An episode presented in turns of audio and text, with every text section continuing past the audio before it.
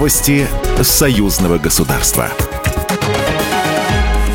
Здравствуйте, в студии Екатерина Шевцова. Президенты Беларуси и Ирана подписали дорожную карту сотрудничества. Александр Лукашенко завершил двухдневный визит в Иран. В понедельник белорусский лидер встретился с президентом Ирана Ибрахимом Раиси в дворцово-парковом комплексе Саабад. По итогам переговоров в понедельник был подписан ряд международных документов. Они затрагивают все области сотрудничества от экономики до гуманитарной сферы. Договоренности между Беларусью и Ираном Александр Лукашенко оценил в 100 миллионов долларов.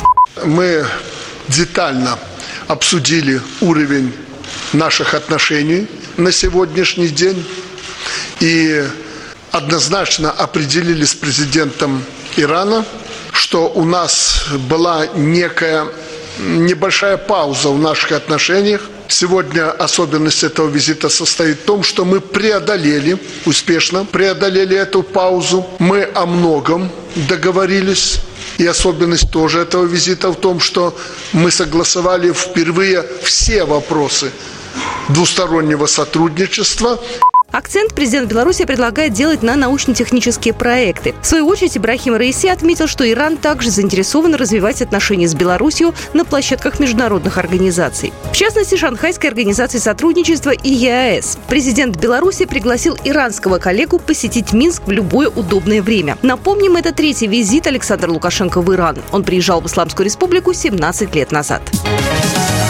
Белорусские строители готовы приступить к реализации проектов в Воронежской области, заявил первый заместитель министра архитектуры и строительства Олег Швец на встрече с делегацией Воронежской области во главе с заместителем председателя правительства региона Константином Кузнецовым. Белорусская сторона планирует в 2023-2024 годах построить детский сад на 600 мест в Воронеже. Общая стоимость проекта 700 миллионов российских рублей. Соглашение о строительстве объекта подписано в рамках мероприятий 9 форума регионов Беларуси России. Также на встрече встрече стороны подтвердили готовность к реализации первого этапа строительства белорусского квартала в поселке Лушниковка Бобровского района Воронежской области. Беларусь проводит с правительством Воронежской области работу по обмену опытом в области проектирования и строительства спортивных объектов.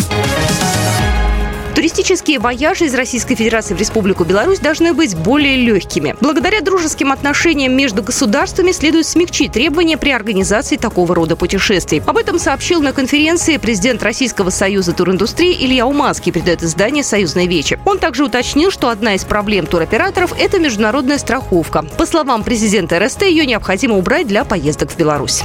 Программа произведена по заказу телерадиовещательной организации Союзного государства. Новости союзного государства.